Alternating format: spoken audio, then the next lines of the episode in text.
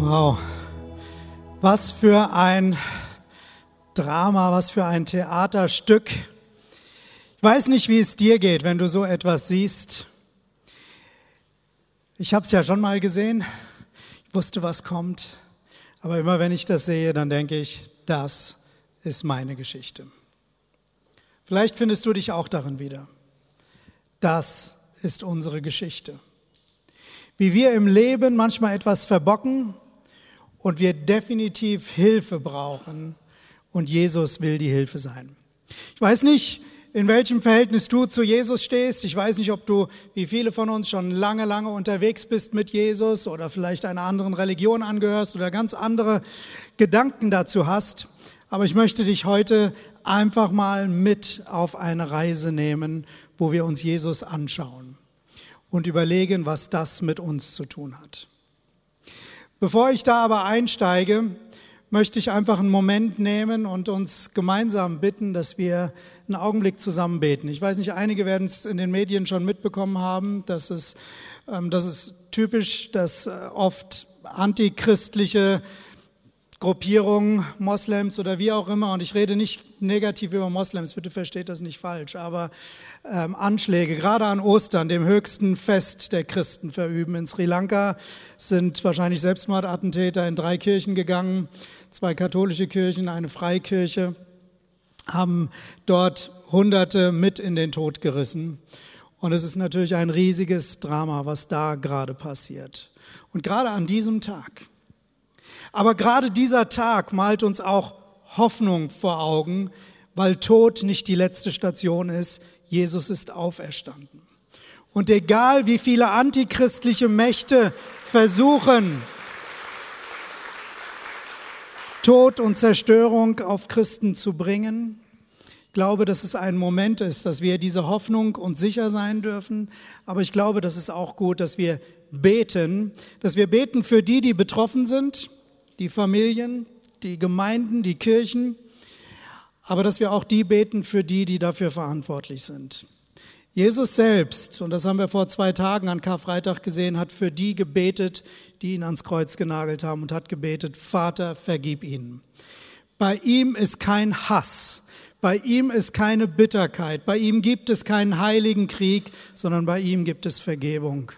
Und deswegen wollen wir auch mit Vergebung beten. Und ich möchte euch bitten, dass wir den Moment nehmen, einfach gemeinsam aufzustehen und einfach dafür zu beten. Herr Jesus Christus, wir danken dir für das Vorbild, das du uns gegeben hast. Wir danken dir, dass du in den Tod gegangen bist und dass du wieder auferstanden bist. Und das ist das Leben, was du deinen Kindern gibst. Und wir danken dir für die Menschen, die die diese Hoffnung hatten, als sie von diesen Anschlägen betroffen worden sind. Und wir beten für sie, wir beten für die Verwandten, wir beten für die Kirchen, wir beten, Herr, dass dein Trost und deine Hoffnung, deine Auferstehungshoffnung gerade jetzt unsere christlichen Geschwister, egal welcher Denomination, einfach segnet und diese Menschen erreicht und tröstet und dein Trost da ist. Und dass du ihnen den gleichen Geist gibst, den du auch hattest, Herr, dass nicht Hass mit Hass vergolten wird. Und so wollen wir auch heute für die beten, die dafür verantwortlich sind. Und Jesus, du hast gebetet, Vater, vergib ihnen, denn sie wissen nicht, was sie tun. Und so beten wir auch jetzt, Herr, vergib ihnen, denn sie wissen nicht, was sie tun. Vater, wir beten, dass du hineinkommst. Wir beten, dass du ihnen begegnest. Wir beten, dass Menschen, die Leid und Unrecht zufügen, zur Erkenntnis der Wahrheit kommen und erkennen, wer du bist, der Weg, die Wahrheit und das Leben. Amen. Amen. Amen. Danke, dass ihr euch damit eins gemacht habt. Nehmt Platz.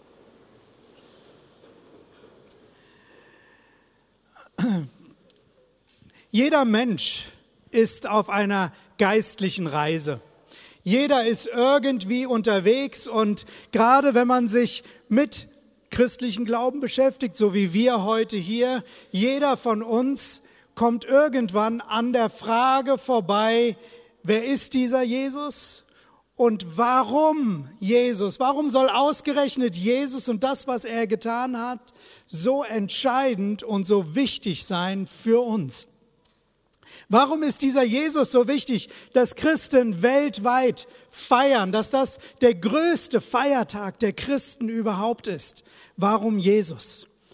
Egal, wo du auf deiner geistlichen Reise bist, ich möchte heute uns gemeinsam auf eine Reise führen, wo wir uns diesen Jesus etwas anschauen und ich hoffe, dass es für euch eine Hilfe ist, euch selber auf eurem Weg mit Jesus wiederzufinden.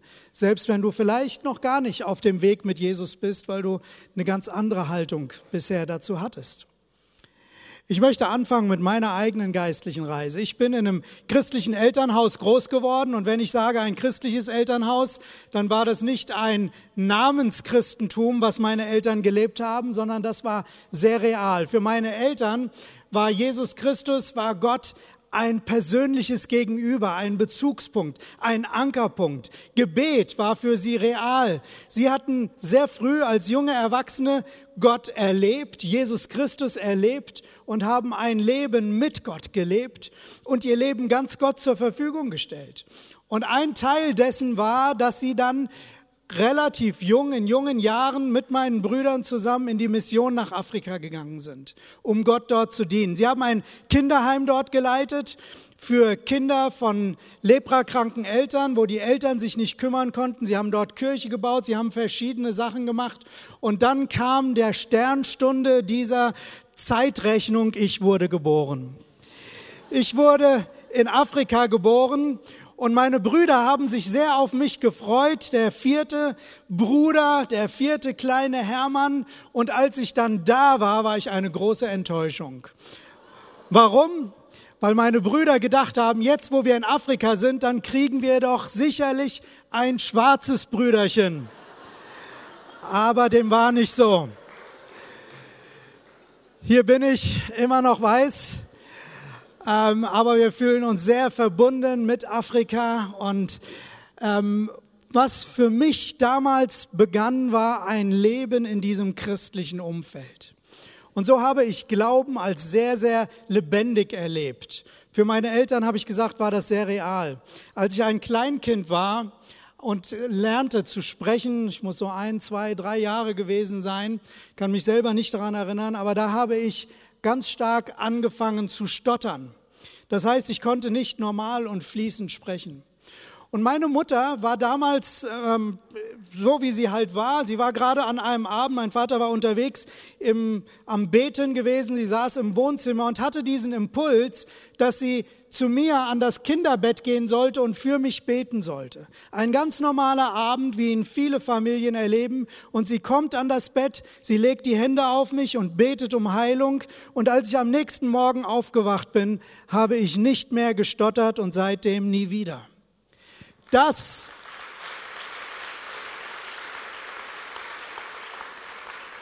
Das war die Kraft Gottes, die meine Eltern, an die meine Eltern geglaubt haben und die sie auch erlebt haben. Und damit bin ich groß geworden.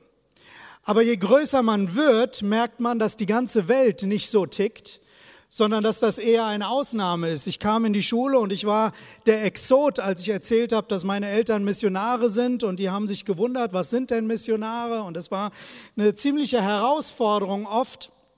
Und dann habe ich gemerkt, dass gar nicht alle Menschen so über Jesus und Gott denken, wie ich das von zu Hause aus kannte.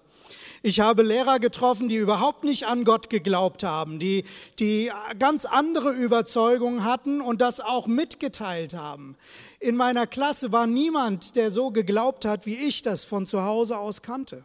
Und wenn du dann älter wirst, am Anfang stehst du noch zu dem, was du von zu Hause mitbekommen hast, aber irgendwann beginnen Fragen und Zweifel sich breit zu machen. Und so war das auch bei mir. Ich habe mir irgendwann die Frage gestellt, warum sollte Jesus wirklich der Weg sein? Warum sollte er der einzige Weg sein? Und das kam im Zuge dessen, dass ähm, so in meinen späten Teenagerjahren, dass, dass ich immer wieder so verschiedene Philosophien gehört habe. Und wir leben ja in einem spirituellen Pluralismus und das war damals schon relativ verbreitet. Und so Sätze wie alle Religionen führen zu Gott waren sehr, sehr präsent. Es ist nicht egal, woran du glaubst, Hauptsache du tust Gutes und so weiter. Das waren so die Gedanken, mit denen ich da unterwegs war. Und womit ich dann gekämpft habe, als ich diese Zweifel hatte. Und ich habe mich auf die Suche gemacht. Ich habe einiges über andere Religionen gelesen und habe mich mit verschiedenen Religionen beschäftigt, damals ein bisschen intensiver in die Bahai-Religion reingeschaut. Bahai ist so eine Mischreligion, die versucht aus den verschiedensten Religionen das Beste zusammenzunehmen und irgendwie eine gute Quintessenz daraus zu machen. Und all das habe ich gesehen, habe ich erlebt. Und die Frage, die sich in mir breit gemacht hat, war die Frage, warum sollte Jesus wirklich der einzige Weg sein? Warum sollte Jesus der Weg sein? Für mich. Nun, heute seht ihr mich hier und ihr seht, dass ich offensichtlich mit meiner Suche, die damals angefangen hat, irgendwie zum Ende gekommen bin. Wie das Ende aussieht, will ich euch nachher erzählen. Aber ich möchte euch mit auf diese Reise nehmen, diesen Jesus zu entdecken. Ich möchte, dass ihr euch einfach mal traut, Jesus anzuschauen mit verschiedenen Aspekten seines Lebens und seines Wirkens. Und egal, ob du schon lange mit Gott unterwegs bist oder vielleicht ganz andere Gedanken darüber hast, vielleicht dem sogar ganz ablehnend gegenüberstehst. Ich möchte dir Mut machen, diesen Jesus einfach mal anzuschauen, zusammen mit uns allen heute Morgen. Und ich möchte beginnen mit einer Bibelstelle, die Jesus gesagt hat. Und diese Bibelstelle hat mich damals sehr, sehr herausgefordert, als ich am Suchen und am Fragen war, ob das wirklich der richtige Weg ist. Und ich möchte mit euch diese Bibelstelle mal anschauen. Das ist in Johannes 14, Vers 6.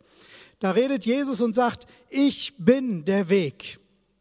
Ich bin die Wahrheit und ich bin das Leben. Zum Vater kommt man nur durch mich. Zu Gott kommt man nur durch mich. Und das hat mich damals sehr herausgefordert.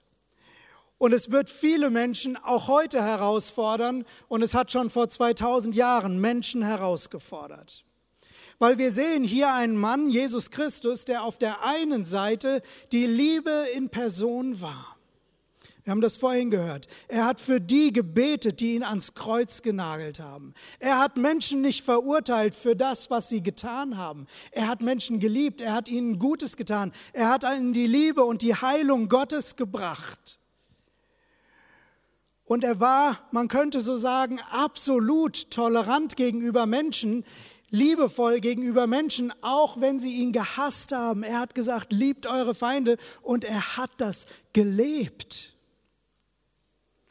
auf der einen Seite so tolerant und liebevoll auch gegen Menschen, die komplett entgegen dem waren, was er gesagt hat oder getan hat, aber in Bezug auf seine eigene Person und das, wer er ist, hat er diese Aussage gemacht, von der man sagen kann, das ist eigentlich ganz schön intolerant.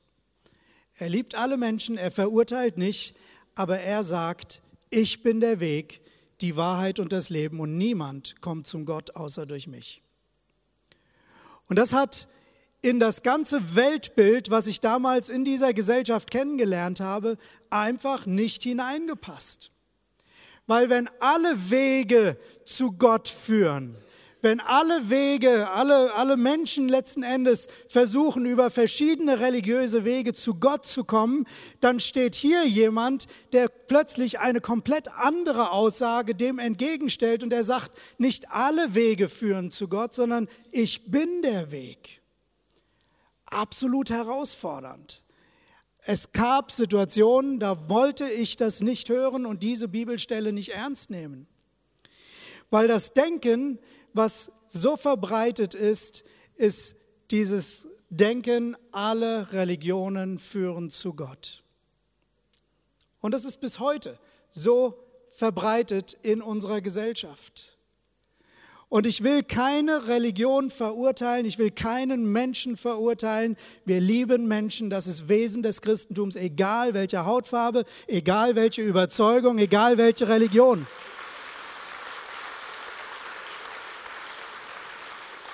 Das hat Jesus uns vorgelebt und auf diesem Fundament stehen wir.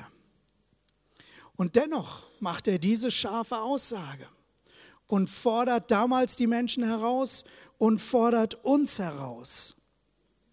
Und ich habe damals gemerkt, dass es nicht stimmt, dass alle Wege zu Gott führen. Es gibt ja diesen Satz, den habe ich damals oft gehört, der kommt noch aus den Zeiten des Römischen Reiches, alle Wege führen nach Rom, haben vielleicht viele von euch auch schon mal gehört.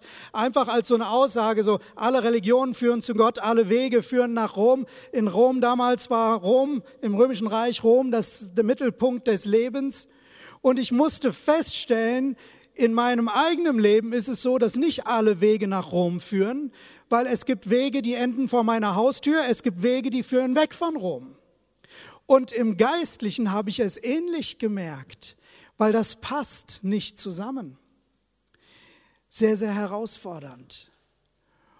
Und dann habe ich mich weiter auf die Suche gemacht und habe dieses religiöse Bemühen der Menschen einfach versucht, in den verschiedenen Religionen zu bewerten. Und dabei ist mir eine Sache klar geworden. In allen Religionen hast du es, dass Menschen sich nach Gott hin, nach dem Göttlichen, nach irgendetwas ewigem Ausstrecken. Es ist immer eine Hoffnung nach einer Zukunft, nach einem hoffentlich Leben nach dem Tod oder vielleicht nach endlosen Wiedergeburten, irgendwie in einem besseren Zustand wiederzukommen oder zu leben. Für die Moslems ist es das Paradies, für die Christen ist es der Himmel, für, für fernöstliche Asiaten Hinduismus ähm, oder ähm, Buddhismus oder so etwas ist es das Nirvana, das, das der göttliche Frieden, irgendwo so ein Seinszustand, den man irgendwann erreicht. Und immer ist Religion das Bemühen von uns Menschen, dem irgendwie entgegenzukommen. Und dann hat mir irgendwann jemand erklärt, hier ist ein feiner Unterschied, weil Religion ist immer der Versuch von uns Menschen, dieses göttliche, diese transzendente Dimension zu berühren, unseren Weg dahin zu finden oder hier im Leben durch gute Werke, durch Beten, durch Fasten oder was auch immer, den Weg zubereiten, dass wir im nächsten Leben dann dorthin kommen. Und dann ist mir in dieser Erklärung etwas bewusst geworden.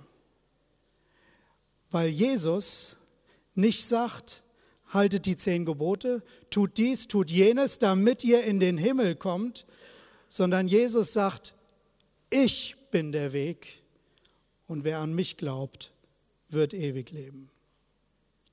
Das heißt, Jesus hat hier deutlich gemacht, dass es nicht darum geht, durch gute Werke sich den Himmel, sich das Göttliche, sich die nächste Dimension zu verdienen, sondern er hat herausgefordert, ihm zu vertrauen. Was für ein Unterschied.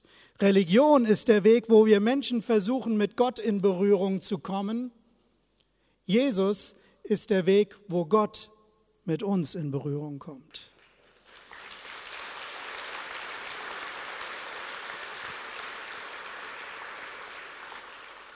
Was für ein fundamentaler Unterschied. Was für ein grundlegender Unterschied. Und das ist die Grundlage des christlichen Glaubens. Ich möchte dich weiternehmen und einen anderen Aspekt von Jesus anschauen. Weil das eine ist, was Jesus gesagt hat, und viele Menschen können Dinge von sich behaupten, aber die Frage ist, was sagt ihr Leben denn? Und wenn du in das Leben Jesu hineinschaust, dann siehst du ein Leben, was 100 Prozent übereinstimmt mit dem, was er sagt. Ich glaube, keiner von uns könnte das von sich behaupten. Ich habe oft Dinge gesagt, die ich nicht wirklich bin. Aber bei Jesus siehst du in seinem Leben etwas, was das, was er sagt, hundertprozentig bestätigt.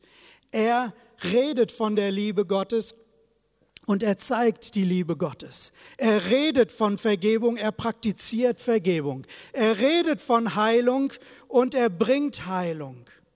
Und das Interessante ist, dass Jesus sich um Menschen gekümmert hat, die ihn brauchten oder die zugegeben haben, dass nicht alles in Ordnung ist mit ihm. In einer Bibelstelle, wir wollen sie jetzt nicht äh, aufschlagen, in Markus 2 lesen wir, dass Jesus dafür verurteilt wird von den religiösen Führern seiner Zeit, dass er mit Zolleintreibern, mit Sündern Zeit verbringt. Das heißt, hier waren die religiösen Leute, die gesagt haben, was ist gut, was ist nicht gut, entsprechend dem religiösen Maßstab, was muss ich tun, um mit Gott in Berührung zu kommen. Und die sehen, dass Jesus eben mit denen zusammengehangen hat, die sich nicht entsprechend diesen Maßstäben verhalten haben. Und sie verurteilen Jesus darüber und sie fragen seine Jünger, warum macht das? Und Jesus sagt etwas Interessantes. Er sagt, nicht die Gesunden brauchen den Arzt, sondern die Kranken. Ich bin nicht gekommen, um Gerechte zu rufen, sondern Sünder. Nicht die Gesunden brauchen den Arzt, nicht die, die meinen, sie kriegen es alleine auf die Reihe, sondern die, die sich eingestehen können, ich bin unvollkommen, ich bin nicht perfekt, ich versage, ich mache Fehler. Die, die, die einfach es nicht auf die Reihe kriegen, wie vorhin in dem Schauspiel, ein Versagen, in das man sich verstrickt und dann fest drin hängen bleibt. Menschen, die eingestehen können, dass sie es nicht alles auf die Reihe kriegen. Und das ist das, was Jesus tut. Er sagt, ich bin gekommen, um die Kranken zu heilen. Ich bin gekommen, um wiederherzustellen, um wieder aufzurichten. Und ich möchte euch kurz in drei Geschichten aus unserer Gemeinde mit hineinnehmen, wo Leute genau das erlebt haben. Hier in der Move Church, wo sie erlebt haben, dass wir einem Gott dienen, der Leben verändert. Ich möchte mit einem Ehepaar anfangen, Jan und Uli Kühnel hier aus der Gemeinde. Und ich möchte euch einfach vorlesen, was die beiden geschrieben haben. Sie haben gesagt, nach fast 20 Jahren stand unsere Ehe vor dem Aus. Unsere Ehe war von Anfang an sehr schwierig gewesen und trotz vieler Bemühungen wurde es nicht wirklich besser. Zu tief waren die Gräben und Wunden. So viel war passiert in diesen 20 Jahren. Und dann schreiben sie, als letzten Versuch nahmen wir an einen Ehekurs teil. Wir haben hier in der Gemeinde so einen Ehekurs, Liebe in der Ehe, Lamb, Love After Marriage. Und sie nahmen an diesem Kurs teil. Und hier haben sie erlebt, dass Gott tatsächlich heilt und wiederherstellt. Sie schreiben, mit Gottes Hilfe konnten wir Schritt für Schritt alte Muster zurücklassen. Es war nicht leicht, aber Gott stand uns treu zur Seite und half uns durch bis heute. Das ist jetzt vier Jahre her und unsere Ehe wird von Jahr zu Jahr besser. Jetzt können wir aus eigener Erfahrung sagen, Gott kann auch kaputte Ehen heilen.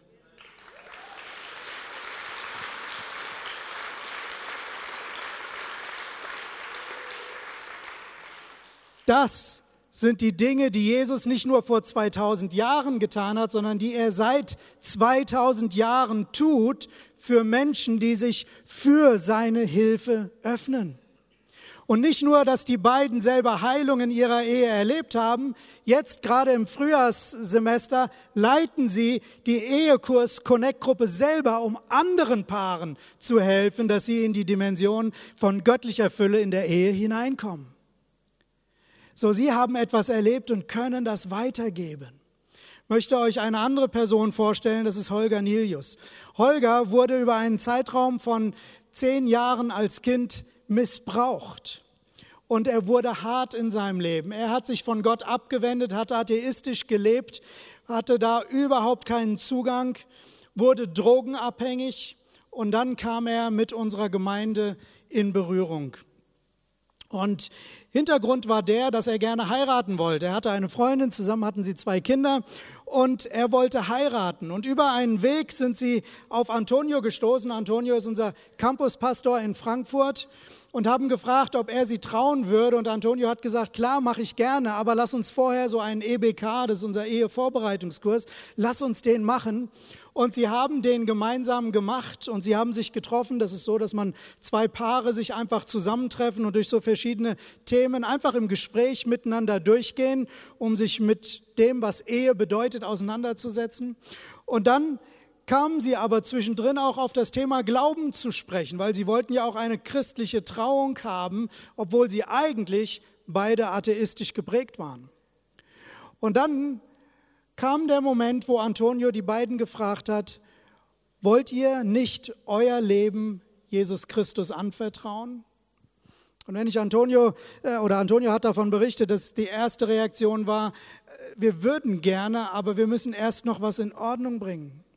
Und Antonio konnte ihnen erklären, dass genau das nicht sein muss, weil nicht die Gesunden brauchen den Arzt, sondern die Kranken. Jesus ist für die Unperfekten gekommen und wir müssen nicht erst alles in Ordnung kriegen, damit wir von Jesus angenommen werden, sondern er nimmt uns an, wenn wir sein Leben in seine Hand legen. Und das war der Moment, das war der Moment, wo sie zu viert niedergekniet sind und die beiden ihr Leben Jesus gegeben haben. Auf dem Bild ist ein bisschen dunkel leider sehen wir Holger bei seiner Taufe und Holger hat darüber berichtet, dass als Folge davon, nicht vorher, sondern als Folge dieses Schrittes ist er frei geworden von Drogen, er hat Hoffnung bekommen, er hat Heilung bekommen, er hat ein ganz neues Lebensfundament bekommen, weil er sein Leben Jesus anvertraut hat.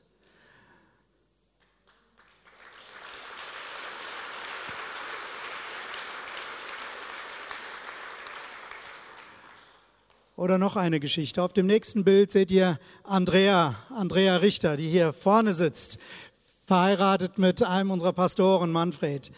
Vor einigen Jahren war es so, ich glaube vor elf Jahren oder so, dass die beiden im Urlaub waren und Andrea bekam massive Magen-Darm-Probleme, Übelkeit, Durchfall. Und es war nicht eine, ähm, eine, eine Lebensmittelvergiftung, wie man es manchmal dann im Urlaub oder so hat, sondern die Ärzte haben das danach untersucht und haben eine Lebensmittelallergie, Zöliakie festgestellt. Und das hat Andreas Leben massiv eingeschränkt, sodass sie nicht mehr essen gehen konnte. Sie konnte nicht mehr irgendwo auf Partys gehen und einfach mitessen, sondern immer musste sie sich ihr eigenes Essen sozusagen separat vorbereiten. Wenn sie auf eine Party ging, hat sie sich ihr eigenes Essen mitgebracht. Und das hat das Leben enorm beeinträchtigt. Und dann vor einigen Jahren, ich glaube vor vier Jahren war es, dass äh, Manfred eine CD hatte mit einer Predigt von Christoph Heselbart, der über Heilung von Lebensmittelallergien sprach und auch einfach ein Gebet mit den Teilnehmern auf so einem Seminar gesprochen hat, wo es darum geht, dass wir unser Leben Jesus anvertrauen und seine Autorität auch über die Mächte der Finsternis, die auch in solchen Allergien und Krankheiten wirken, in Anspruch nehmen. Und die beiden haben zusammen gebetet und Andrea hat danach das Verrückteste gemacht, was man tun kann, was man eigentlich in so einem Fall überhaupt nicht tut. Sie ist mit Manny zusammen essen gegangen, ein großes Eis essen gegangen und seit vier Jahren ist sie komplett geheilt.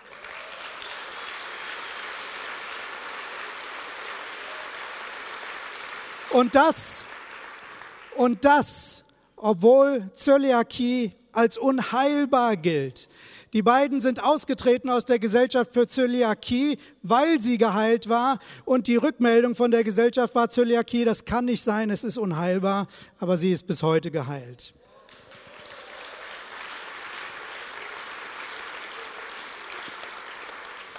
Das ist das, was unser Jesus tut. Und wenn wir die Dinge anschauen, die er gesagt hat, und wenn wir die Dinge anschauen, die er getan hat, dann lasst uns als dritten Punkt mal die Auferstehung anschauen, wegen der wir heute eigentlich in diesem Gottesdienst sind. Jesus ist von den Toten auferstanden. Ich meine, es ist eine Tatsache, dass die Leiche Jesu bis heute nicht gefunden wurde. Die Römer und die Juden hätten nichts lieber gehabt als die Leiche, um diesem Auferstehungsspuk, den die Jünger da verbreitet haben, ein Ende zu bereiten. Hätte man die Leiche Jesu präsentiert, dann wäre das ganze Christentum mit einem Wisch zu Ende gewesen.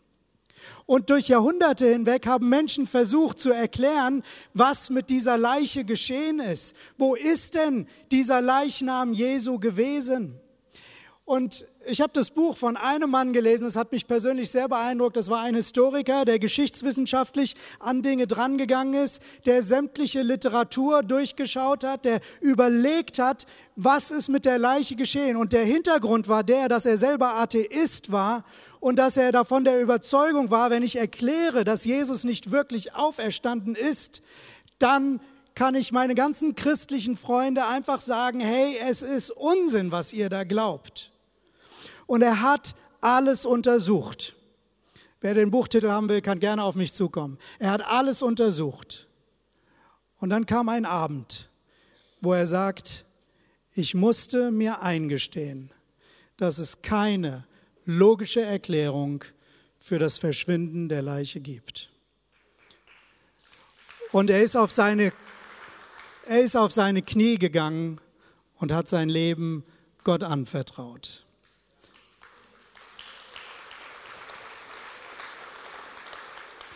Und wenn man in dem Buch liest, das ist sehr interessant, weil er verfolgt alle Theorien. Eine der Theorien, die damals ja als Gerücht verbreitet wurde, war, dass die Jünger den Leichnam genommen haben, geklaut haben und dann gesagt haben, er wäre auferstanden.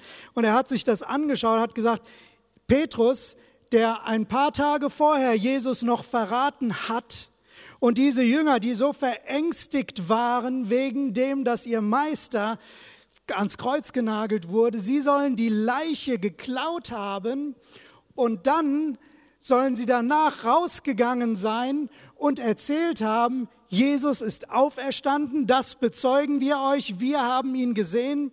Das ist schon alleine ein verrückter Gedanke. Aber dann noch bereit zu sein, für diese Lüge zu sterben, das passt einfach nicht dazu.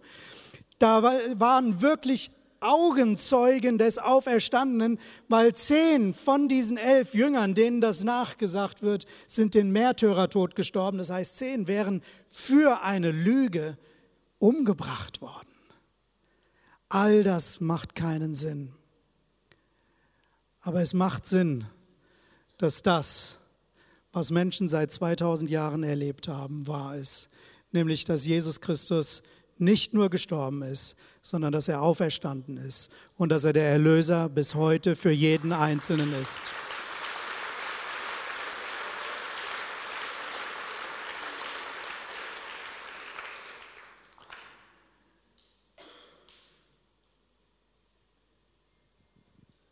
Wenn ich an meine eigene geistliche Reise denke, dann habe ich mich mit all diesen Themen damals auseinandergesetzt und ich habe den Weg gesucht. Ich habe in verschiedenen Richtungen gesucht, um für mich die Wahrheit herauszufinden. Und je länger ich auf der Suche war, desto verzweifelter war ich innerlich. Das alles hat sich nicht mehr sinnvoll angefühlt. Ich wusste nicht mehr, wofür ich lebe. Unbewusst, so sage ich es heute, habe ich auch nach dem Göttlichen gesucht, aber wenn du immer nur suchst, das erfüllt nicht. Und es war ein Moment, ich habe damals eine fantastische Frau, junge Frau kennengelernt, mit der ich jetzt in zwei Monaten 30 Jahre verheiratet sein werde, die da vorne sitzt.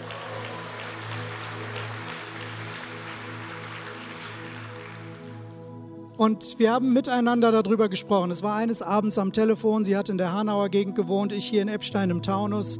Und wir haben telefoniert und ich habe ihr erzählt, wie mir das geht, wie, wie sinnlos sich das anfühlt. Dass zwar, als ich die Beziehung hatte, im ersten Augenblick so eine Beziehung füllt etwas auf in einem, das lässt einen aufleben. Aber ich habe gemerkt, dass das nicht von Dauer ist. Eine Beziehung ist gut, da ist überhaupt nichts gegen zu sagen. Aber dieses ich sag mal, Gottloch in uns. Das kann kein Mensch füllen, das kann kein Sex füllen, das kann kein Geld dieser Welt füllen, das kann keine, äh, was auch immer dieser Welt füllen, weil allein Gott da hineinpasst. Und ich, als wir so darüber gesprochen haben, habe ich dann zu ihr gesagt, lass uns doch einfach mal beten, vielleicht gibt es Gott ja doch. Vielleicht ist Jesus doch der Weg. Und es war ein einfaches Gebet, was ich damals gesprochen habe. Und es ging so in der Art, Jesus, wenn es dich wirklich gibt, wenn du wirklich Gott bist, der zu uns gekommen ist, dann mach mein Leben neu. Dann verändere das, was sich in mir so leer und so sinnlos anfühlt. Und es waren ein paar einfache Sätze. Aber das war der Abend, der mein Leben zu 100 Prozent transformiert hat. Weil dieses sich öffnen für Jesus und nicht mehr sagen, ich mache es alleine, ich kriege das schon irgendwie hin, ich finde meinen Weg, sondern Jesus reinlassen hat alles verändert. Das war ein echter Gott-Moment, weil in dem Augenblick hat sich die Atmosphäre komplett verändert. In dem Augenblick, ich kann es nicht anders sagen, als dass Jesus, Gott selbst, bei mir war. Es war ein Frieden, und eine Ruhe in diesem Raum. Es war, als ob Jesus neben mir sitzt, seinen Arm um mich legt und sagt, jetzt bist du angekommen. Jetzt bist du zu Hause. Und genau so habe ich mich gefühlt. Und dann habe ich Karline erzählt, wie es bei mir ist. Sie hat gesagt, bei ihr ist genau das Gleiche. 60 Kilometer entfernt, aber Gott war genauso da. Und ich habe eins verstanden. Dieser Jesus, er lebt und er ist real. Und wenn wir ihm unser Leben anvertrauen, dann wird er alles verändern.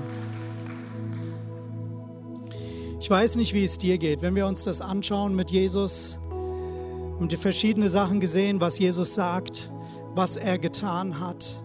Wenn wir uns all diese Dinge anschauen, Gott kommt auf die Erde, er wird Mensch, er bringt uns die Liebe Gottes, er stirbt am Kreuz für uns. Aber das Kreuz und der Tod können ihn nicht halten, sondern er ist die Auferstehung und das Leben. Er steht auf vom Tod.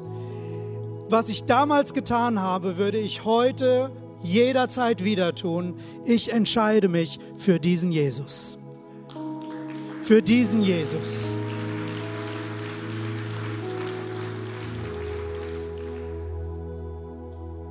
Und wo auch immer du auf deiner geistlichen Reise bist, lade ich dich ein, dass du diese gleiche Entscheidung triffst. Vielleicht bist du schon lange mit Gott unterwegs, aber dir war die Person Jesus noch nie so konkret klar und wichtig. Dann vertraue ihm dein Leben an. Vielleicht hast du mit Gott noch überhaupt nichts zu tun gehabt. Du kannst heute ihm dein Leben anvertrauen. Vielleicht bist du schon lange mit ihm unterwegs und du kannst ihn anbeten und preisen für der, wer er ist. Dass er nicht nur der Weg ist, sondern auch dein Weg ist in das ewige Leben. Ich möchte euch einladen, dass wir kurz miteinander die Augen schließen und einen persönlichen Gott-Moment für jeden von uns haben. Schließ einfach die Augen. Und während wir die Augen geschlossen haben, möchte ich einfach die Frage stellen, wer hier ist, der sagt, ich will diese Entscheidung für diesen Jesus treffen. Vielleicht bist du hier, du hattest mal etwas mit ihm zu tun, aber du hast den Weg hinter dir gelassen. Vielleicht hast du mit ihm noch nie viel zu tun gehabt, aber du merkst, du willst diese Verbindung zu diesem Jesus starten.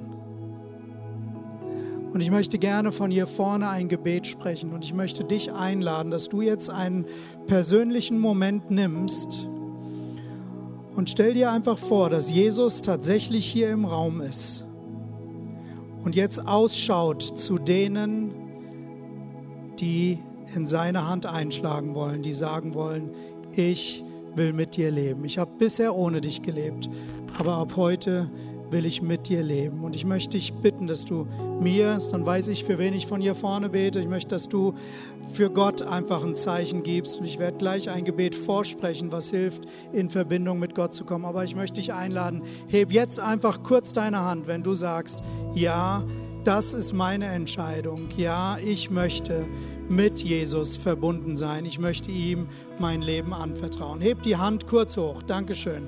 Heb sie sehr hoch. Ja, Dankeschön. Dankeschön. Viele Hände.